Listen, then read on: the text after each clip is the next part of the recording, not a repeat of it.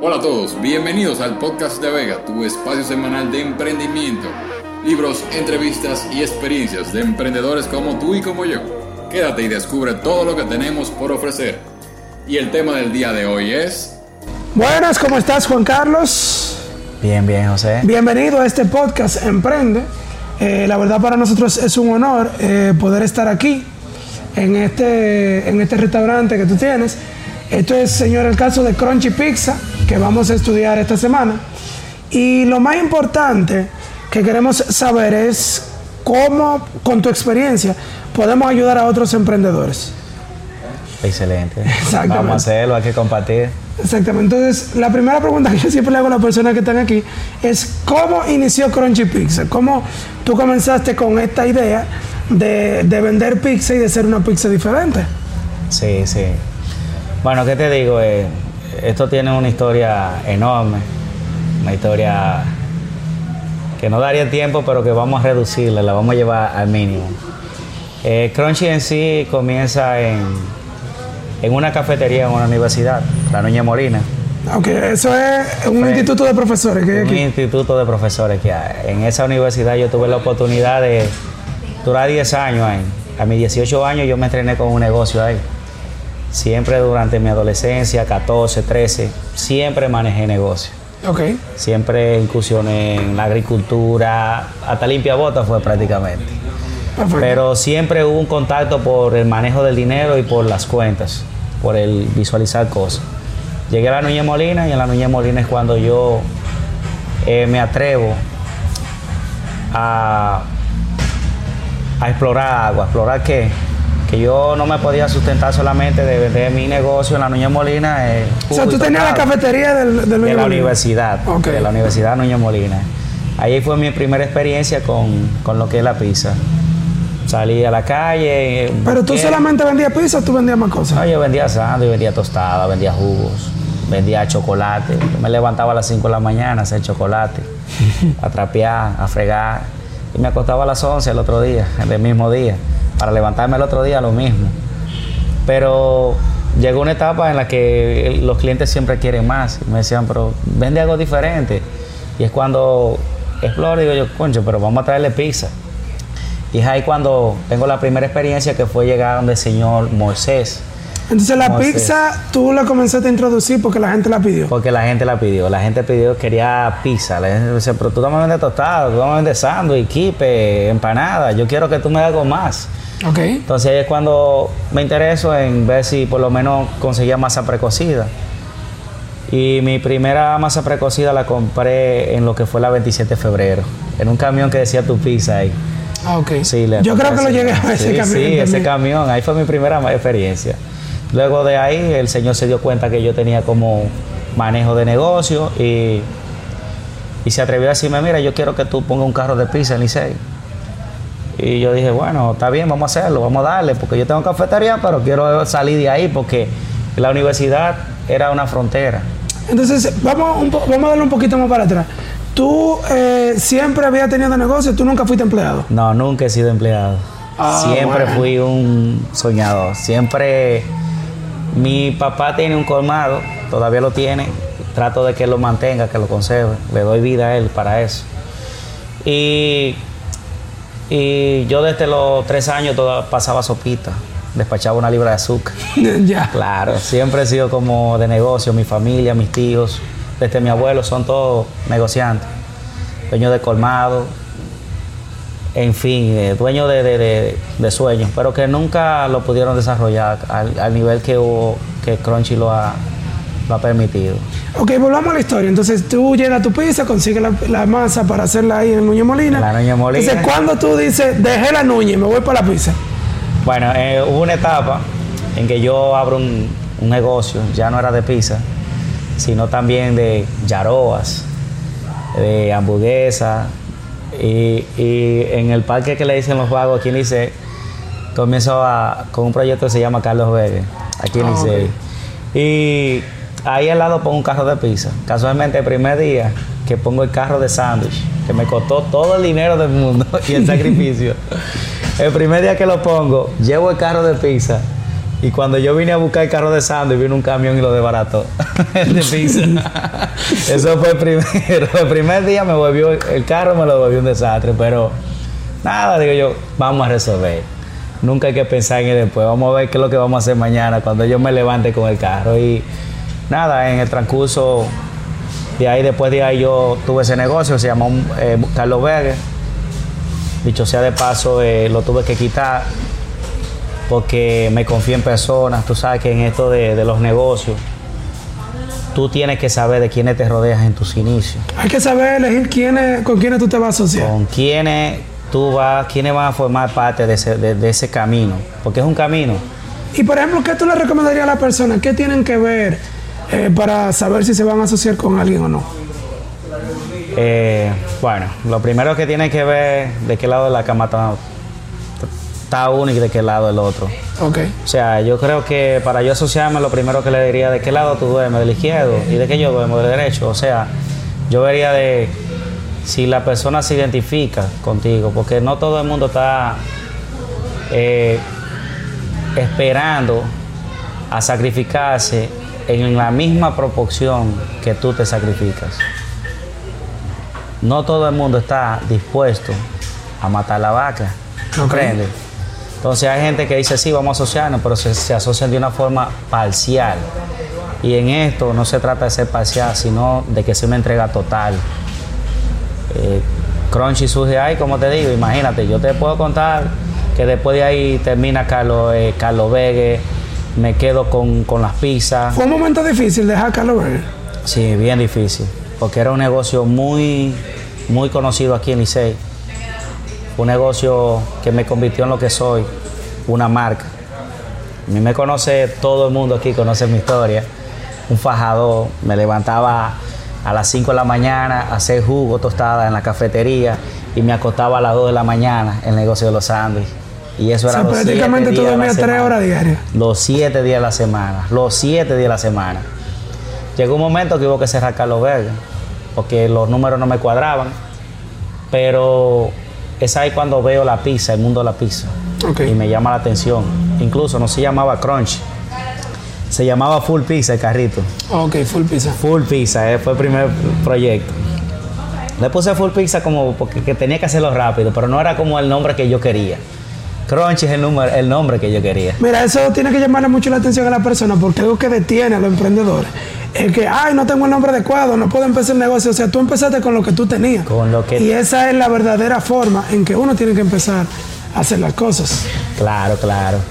Eh, ¿Qué ocurre? Cuando, cuando yo cierro Carlos Vega, me quedo con un carro de pizza, que es el que está aquí en el parque. Después de ahí, me gustó mucho el mundo de la pizza.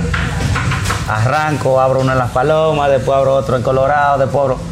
En fin, te puedo decir que yo tenía nueve carros de pizza abiertos de forma Ah, porque simultánea. entonces tú empezaste, antes de tener establecimiento como este, tú tenías carrito. Carritos de pizza. Y ahí se llamaba full pizza. Se llamaba Full Pizza. Full Pizza estaba en Licey, Las Palomas, Limonada, Colorado, Don Pedro, eh, Tamboril, Canca, Las Reinas, San Vito, en todos esos sitios. Y yo agarraba una camioneta y arrancaba a repartir a las 3 de la tarde masa de pizza con una cantidad de, jóvenes que, que estaban incursionando igual que yo, o sea, que querían hacerlo y comenzamos con full pizza. Luego fue un tiempo en que ya los carritos como que ya estaban en decadencia, como que se comenzó a contraer todo y que el mundo comenzó a cambiar. Ya los carritos en vez de venderte 50 te vendían 10, 3, 2.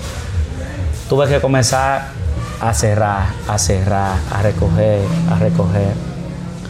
Y es ahí cuando vuelvo y me intereso de nuevo en el negocio de los sándwiches. o sea, tú querías volver para atrás. Quiero ver para atrás, porque estoy en la cafetería de la universidad todavía. Yo nunca dejé la cafetería. Y cuando. Inclusive tú la tienes hasta hoy todavía. No, no, yo la dejé ya, yo la abandoné hace seis años. Ok. Cuando me interesó más en entregarme a ¿Y Cron. tú entiendes que al tú haberla abandonado, haberla dejado, creciste más? Claro, no me arrepiento. Ok, porque ese es otro punto también que uno siempre en este mundo se topa, de que las personas no quieren soltar algo porque le está dejando beneficio y quizás no saben que si se enfocan en, algo van a ser más productivos. Cuando yo dejé la cafetería, mi esposa, mi mamá, mi papá, mis amigos me decían, ¿qué hiciste? Y yo decía, romper la barrera. ¿Cómo romper la barrera? Tú no estás viendo cómo tú estás económicamente porque todo se me puso en contra. La parte económica comenzó a mermar, comenzaron los retos. Comenzó lo que todo el mundo espera cuando, cuando deja de hacer lo que no está acostumbrado. Comienza a haber un cambio en el ciclo económico. Y te puedo decir que después de ahí yo duré par de años, par de años con otro tipo de negocio. Eh, te puedo hablar que yo tenía activos económicos buenos y se agotaron todos. Te puedo decir que yo tenía en mi casa, en, mi marquesina, tres vehículos y me quedé con el peor. Y el peor lo tuve que vender por comprar uno mucho más peor. Yo tenía un vehículo que se le entraba el agua abajo. Yo tenía un vehículo que la mandaba con un foco. Y todo eso fue parte de seguir persiguiendo un sueño. ¿Entiendes? ¿Y cuál es la visión con ese sueño que tú tienes? O sea, ¿qué es lo que tú, o sea, ¿por qué, qué te mueve a hacer toda esta cosa?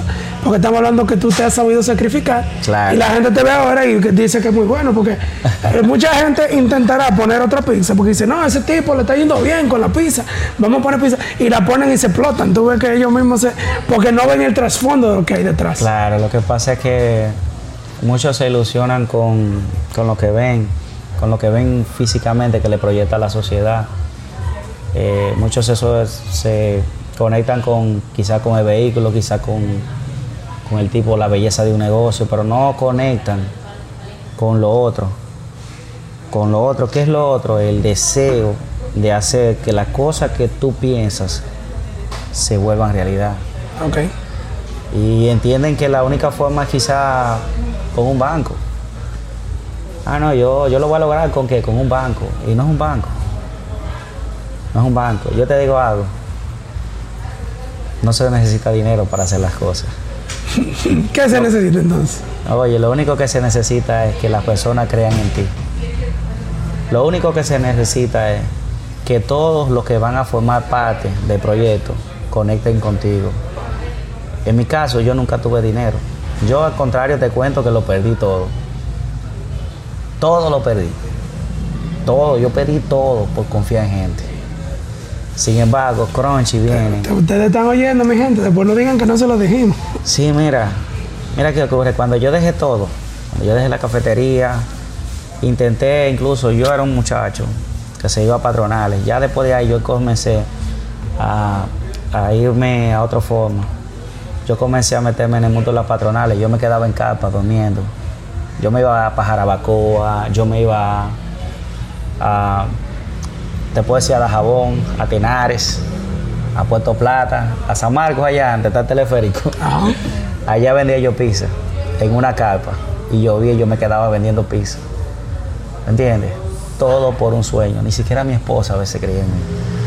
A veces la esposa me ha cuestionado, pero ¿y dónde es que tú quieres? Yo llegué a puntos que yo llegué a, a pensar en mí en el extranjero. Incluso hizo negocio para irme al extranjero, porque tenía que emigrar. ¿Tú sabes por qué? Porque todo quien estaba en mi círculo decía que no se iba a lograr.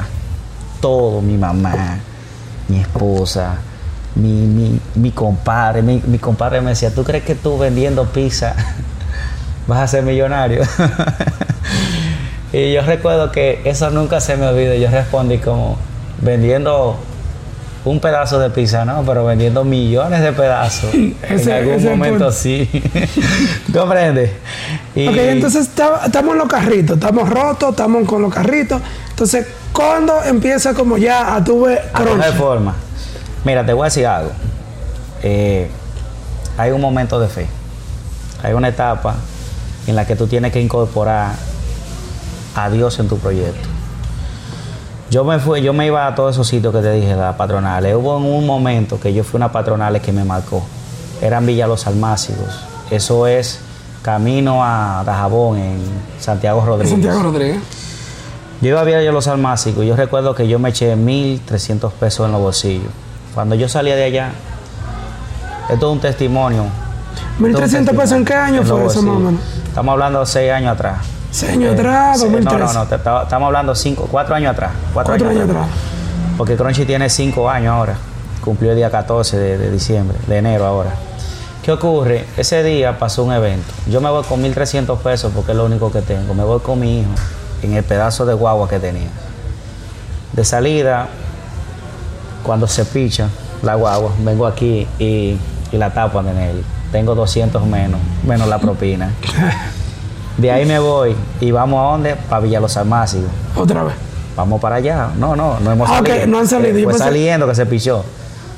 De paso, se picha la guagua. ¿Dónde? En Mao. En Mao, frente al cuartel se picha. Gracias a Dios que yo no, yo ni cargaba ni gato, ni repuesto, ni nada. Andaba con mi hijo. Y yo recuerdo que en esa ocasión eh, fui y busqué, pero ya eran 300 pesos menos. ¿Comprende? De 300 en 300 se iba cerca el río. ¿Comprende? Entonces, ¿qué ocurre? Yo recuerdo que más la propina, porque siempre, yo te digo algo, siempre hay que dar propina. Como que eso es algo como que, que, que trabaja. Tú insistas que la gente tiene que dar propina. Sí, la gente Sin tiene que dar importar cómo sea el servicio. Sin, te voy a decir, no es el servicio. Yo entiendo que lo que tiene que ver es como el sacrificio de lo que es una persona. Tú tienes que valorar lo que es el querer una persona trabajar. Porque hay otros que no se empeñan en querer venir a hacer ocho horas de trabajo, sino que lo que quieren es de otra forma. Y yo abogo porque la persona tiene que ser, darle, dar más, un poquito más. Y yo recuerdo que por yo dar propina, la más me quedaban 400. pues pasó algo. Camino a la recta, en la recta que hay, de Mao a Esperanza, entre esa Sí. recta, pasó algo. Se vació de nuevo la goma. Saliendo, parece que no le echaron la grasa. Se vació. Mi hijo me pide, papi, dale para atrás. Digo yo, no, no, no, no hay de vuelta. Si yo le doy para atrás, se sale. Yo corrí como 8 kilómetros en esa recta con la goma ahí. Lo cierto es que cuando yo llegué, no encuentro quien me ayude. Pareció un motoconcho, me dijo, yo te voy a ayudar. Le montamos la goma, la llevamos. Y fue ahí cuando empezó todo. Cuando- Ahí fue cuando empezó Crunchy. ¿Qué ocurrió ahí? Yo fui a la bomba, al gomero. El gomero me pide 800 pesos por la goma. Y yo, pero ¿por qué tanto? Si eso allá no es así. En Santiago eso es barato. Ya está de Está sobregirado con 400. Todo ahí. sobregirado. Entonces, ¿qué ocurre? Ahí es cuando, ahí es cuando el gomero me dice, el motoconcho, el motoconcho, que esas son cosas que uno tiene que aprender. Que cualquiera, quien menos tú crees, te saca de un apuro, quien menos tú crees que tiene valor, es quien más vale en un determinado momento. O siempre, es igual que tú. El motoconcho me dijo, yo te voy a dar dinero. Y el motoconcho pagó la goma. Y cuando yo venía de allá para acá, yo venía llorando. 1.35 de la tarde, en un motor, con una goma en el medio. Y es ahí cuando yo le pido a Dios y yo me, me humillo y le digo, Dios mío, ¿por qué? ¿Por qué yo tengo que pasar por todo esto? ¿Por qué yo tengo que pasar por todo esto si yo soy un hombre bueno? Si yo lo que pienso en trabajo, si yo lo que sueño es echar para adelante, si yo lo que pienso en mi familia, si yo, no, si yo lo que pienso es hacer todo bien y lo he hecho todo bien, ¿por qué no puedo pasar? ¿Qué es lo que tengo que hacer? Yo no me quiero ir de aquí, yo quiero quedarme en mi país, yo quiero quedarme con mi familia, yo no me tengo que ir ábreme los caminos, por favor, pero yo no puedo seguir pasando esto. Mira, las lágrimas me, llegaban al poloché, te lo juro, eso fue un, un encuentro. Y ahí cuando yo le digo, cámbiame, ábreme la puerta.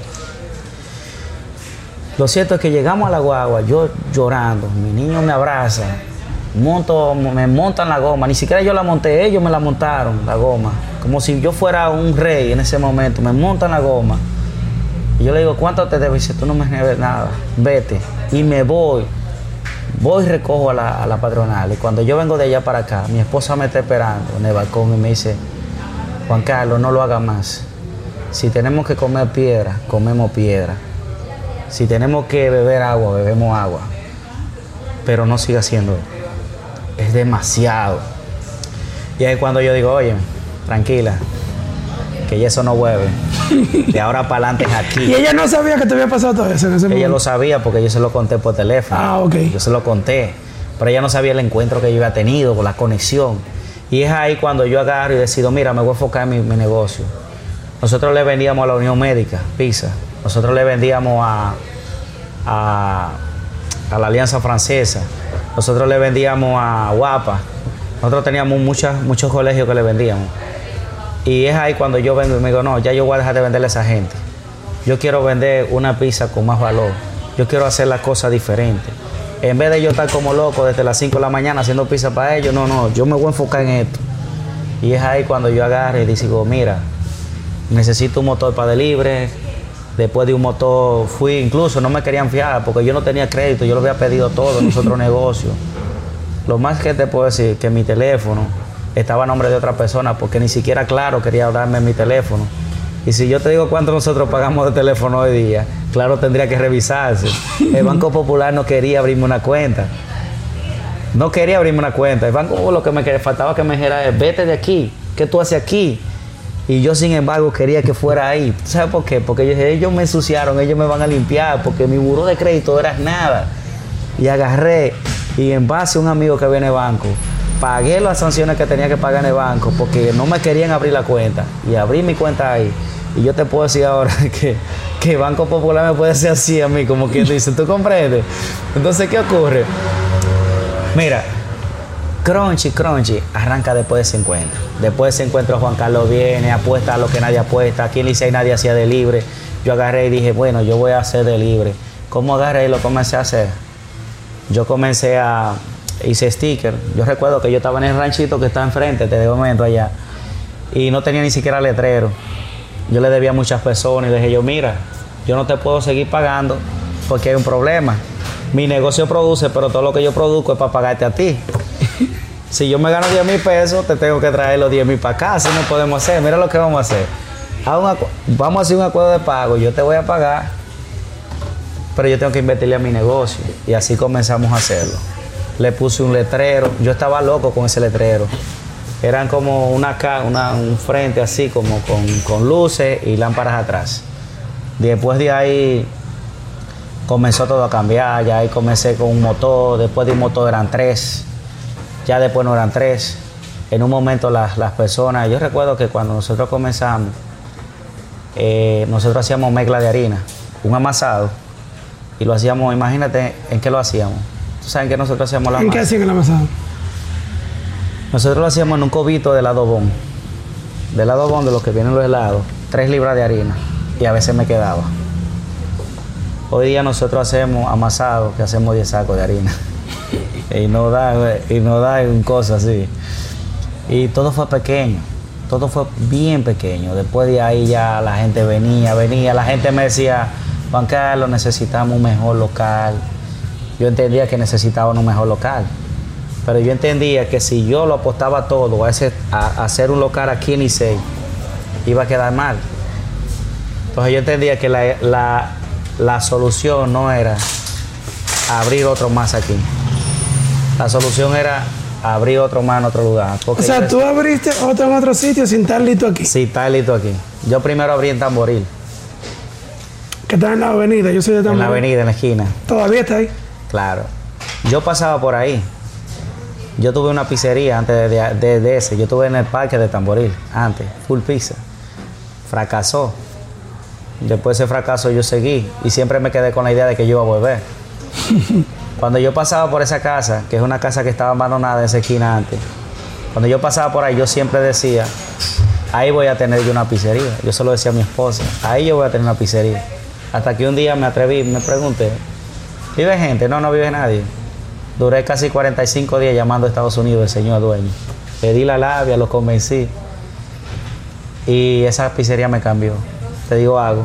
Licey para mí fue el comienzo. Pero lo que marcó todo fue Tamboril. Porque ya no era uno, ya eran dos. Después que tengo Tamboril, vengo e invierto aquí.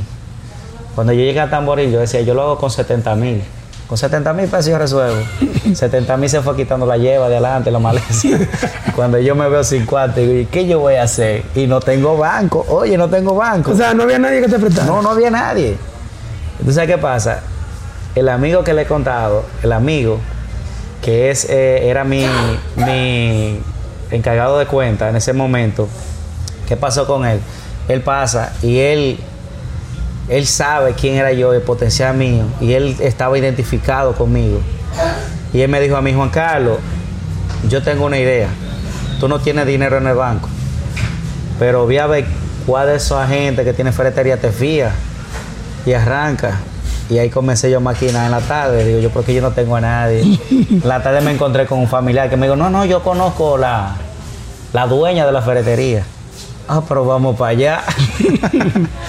Cogí mi fiado en mi ferretería, oye, y yo te puedo decir que a los te puedo decir que a los cuatro meses yo había pagado lo que, lo que cogí fiado. A los cuatro meses, ¿qué pasa con, con Juan Carlos? A los cuatro meses viene Juan Carlos que va a pagar la factura del gas. El gas que lo vendían aquí en Licey. Y cuando yo voy a pagar la factura del gas, me doy cuenta de que este local donde estamos lo están rentando y que yo estoy en el frente, pero que yo necesito algo más. Si yo le digo que yo en vez de agarrar, pagar la factura, yo llamé a él mismo y le dije yo, oye, tú estás alquilando ese local. ¿Cuál? El que está frente a la pizzería, donde está el, el fotoestudio. Ah, sí. Oye, ¿cuánto es? Tanto. Y yo, mira, está alquilado, yo te voy a hacer dinero. El dinero de pagar el gas, yo lo dejé ahí mismo por depósito de gas, oye. Y lo grande es que después de ahí me hizo la esposa mía. Cuando ella es la esposa mía, yo siempre lo hago como escondido porque ellos no conectan mucho.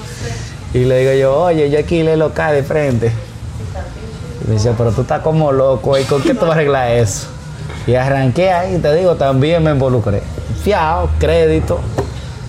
Eh, como me dice un amigo, grano, grano es la palabra, es un hombre. Cuando yo arranqué con eso, vine y me involucré aquí. Te digo, yo cogí mucho dinero. bueno, nada más que decir que la factura de gas era de un mes y pico. Y yo la llevé como a cuatro meses a la gente de gas y le decía, oye, nos vamos a beneficiar los dos. Tiene, porque tú tienes que brindarle seguridad a quienes están contigo.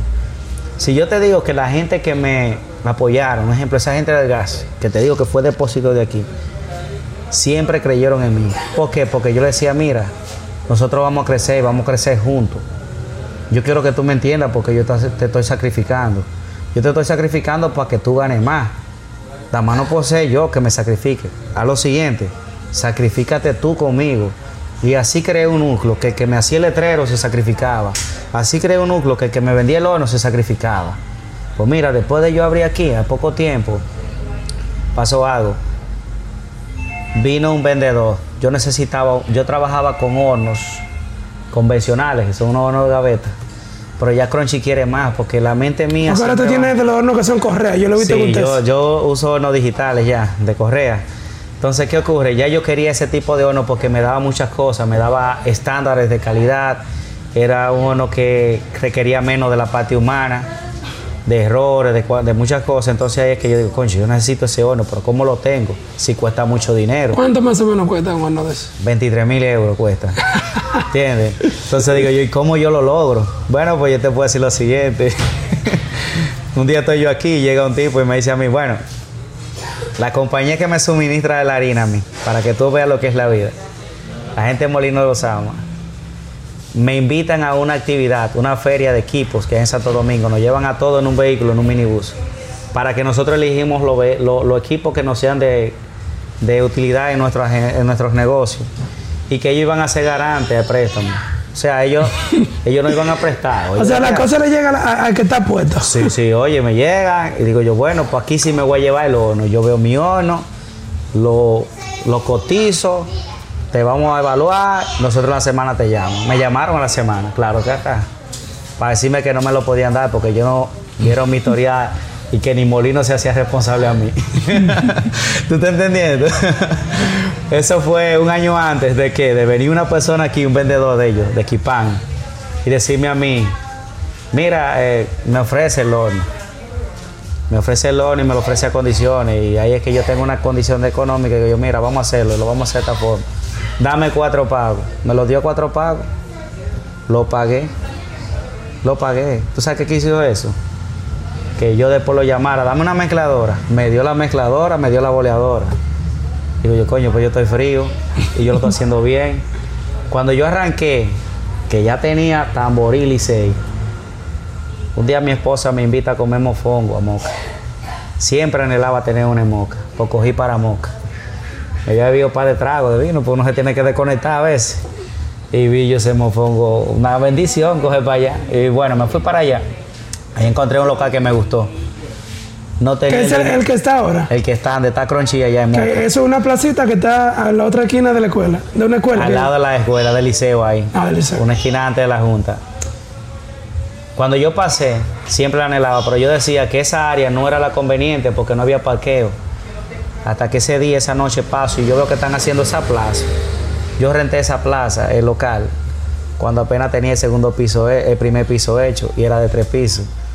Yo no quise esperar, yo no quise esperar que lo terminaran. Yo no podía arriesgarme ¿A que te lo a quitaran? me lo quitaran. Y yo no tenía el dinero, pero tenía quien me lo prestaba. Oye, tú me lo puedes prestar, José, el dinero. Adiós, pues claro, usted te resuelve. Tome dinero. El otro día voy a, las 7 de la mañana, 7 y media, estoy llamando yo al arquitecto que necesito el local. Pagué, pagué el dinero, resolví. Ahora fue que comenzó el conteo, porque después que tú alquilas, tú tienes que entrar para adelante obligado. Y ahora, ¿cómo yo me voy a hacer? Y los equipos, y lo bonito, lo otro. Todo fue.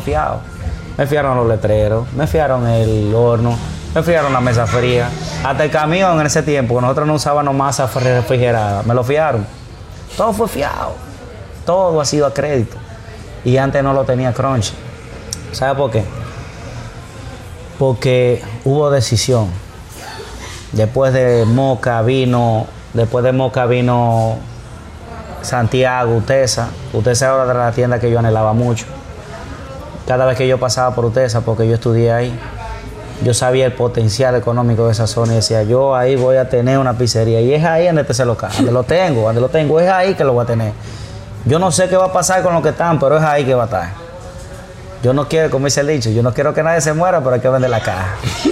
Yo no quiero que ellos fracasen, pero es ahí que yo quiero mi local. Y ahí lo tengo. Y pasaron varios negocios por ahí en ese punto. Pasaron varios negocios, pasaron varios, muchos. Lo cierto es que tenemos una y más. Y en Colinas también, te puedo decir que esa era otra que yo anhelaba. La tengo ahí, la tengo. Yo lo que te puedo decir algo. Eh, los negocios inician en la mente. Las metas comienzan ahí. Yo no creo que nadie que no sea un soñador, que no sea un iluso, como muchos me decían antes. Decían iluso, porque tú te tienes que ilusionar con la mujer que tú quieres. Hasta con la mujer que tú quieres, tú te ilusionas. Tú dices, yo quiero una rubia, no, yo quiero una morena, yo quiero una... india". Tú tienes una ilusión. A mí nadie me diga que no tiene con nada con lo que no se ilusionó.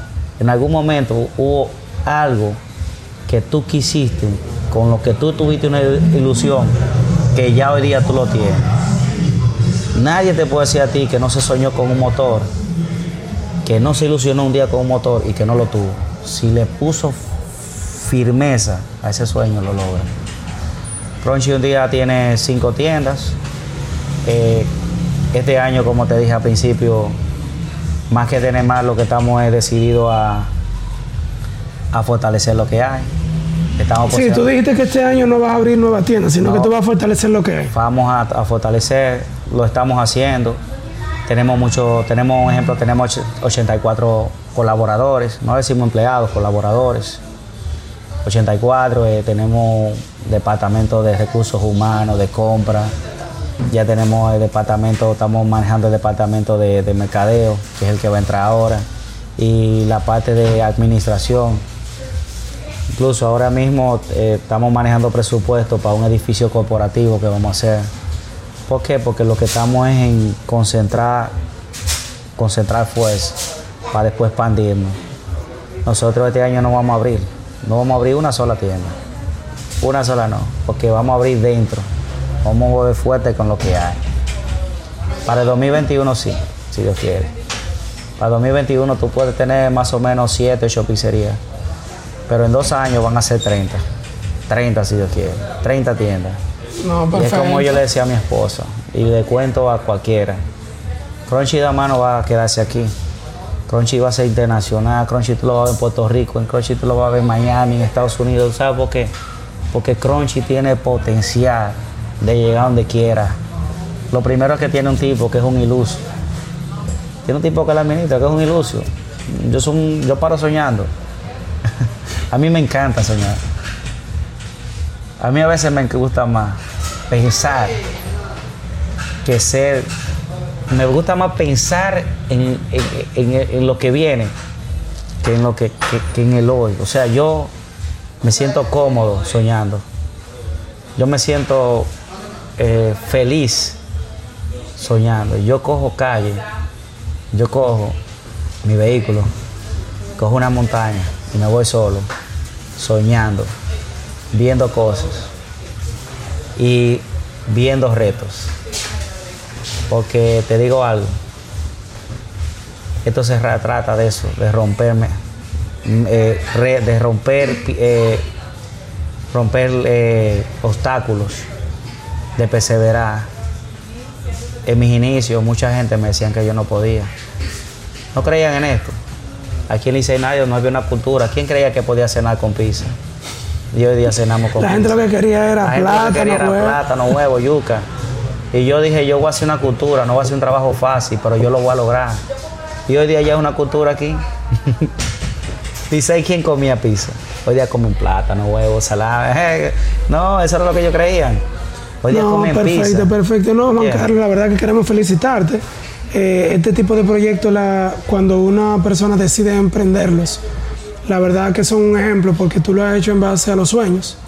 Entonces, yo quiero hacer una anécdota que yo tuve con Juan Carlos, cómo nos conocimos. ¿Cómo nos conocimos? No, porque Juan Carlos y yo tenemos un presentimiento que nos conocemos mucho. Sí. Yo recuerdo que nosotros pedimos una pizza. eh, creo que eran dos pizzas, era un especial, Víctor, ¿verdad? Sí. Y la pizza no llegaba y yo me molesté y nunca me resolvieron. Y yo lo que hice fue que escribí por las redes sociales al Instagram de Crunchy. Yo había probado la pizza en Tamboril, yo soy de Tamboril. Y yo escribí y te dieron mi número, la gente de las redes sociales, tú me dijiste. Sí, ellos me, me comentaron, oye, hay, hay- alguien que, te que, que escribió, hizo un comentario. Nosotros, yo siempre respondo a todo. O sea, cuando ya yo veo como que hago, ellos me llaman y yo te fiero, no, no porque no por cosas, sino pero era alguien que y mira, es una influencia, tiene como 12 mil seguidores, me dijeron en el tiempo, siempre es un poder. Digo yo, no relajen. y no, no, eh, tuve el atrevimiento, yo fue por la situación y dije yo, no, pues está bien, yo lo voy a llamar. Recuerdo que te llamé Sí, me llamaste.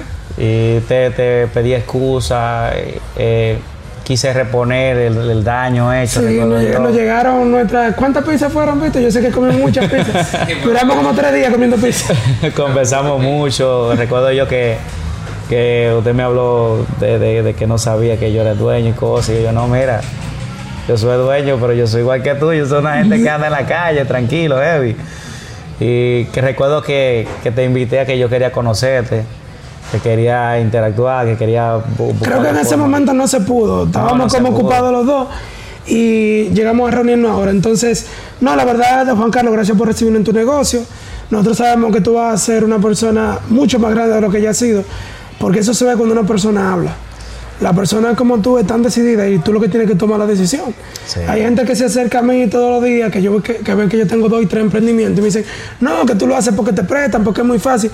Y yo le, dije a- yo le digo a ellos que el que quiere hacer algo, busca la manera, el que no, busca una excusa. Eso es así. Tan simple como eso. Entonces, ah, auguramos muchos éxitos para ti. Gracias. Sabemos gracias. que el podcast no da, el tiempo no da, porque ya llevamos más de 30 45 minutos, minutos. 45 minutos hablando y queda mucho material. Yo sé que te vamos a tener en otra ocasión. Claro. Y la, la próxima vez lo vamos a hacer en otra tienda. Ahora lo hicimos en la tienda de Licey. Sí. Y lo importante es, quiero que despidas dándole un consejo a las personas que tienen el negocio en su mente, pero todavía no han cogido el primer préstamo, vamos a decir, para hacer lo que tú tienes para decirle para ellos. Bueno, eh, mi consejo es que no piensen que el dinero es lo importante, sino la idea. La idea y, el producto. O sea, tú creer que lo que tú tienes vale. Sea lo que sea, vale. En mi inicio, yo no tenía la, pizza que tengo hoy. Sin embargo, yo confiaba en que tenía un producto. Entonces, mi, lo que le puedo decir es eso: no pienses que tú necesitas dinero, sino confía en lo que tú tienes. Que si, lo que tú, si tú confías en lo que tú tienes, puedes llegar donde tú quieras, a donde tú quieras. Al fin del mundo te propone y lo llega. Solamente cuesta olvidarte, darle para adelante y ver un día para atrás. No, Nito, Juan Carlos, ya te sabes, un placer. Gracias. Y la verdad, estuvimos compartiendo eh, con Crunchy Pizza, la verdad que es una historia que es muy relacionada a nosotros y por eso decidimos cogerlo a él para este episodio. Nada, esperen la próxima, van a estar disponibles. Recuerden que siempre nosotros estamos agregando valor a través del emprendimiento y una de las mejores maneras de agregar valor es como tú lo haces, con el ejemplo. Porque hay un montón de gente que está en las redes, que están hablando de temas, pero no están haciendo nada. Y tú tienes el derecho a la palabra porque lo estás haciendo. Hasta la próxima. Gracias. Gracias a todos por escuchar. Recuerda darle me gusta, compartir y comentar qué temas te gustaría que tratemos.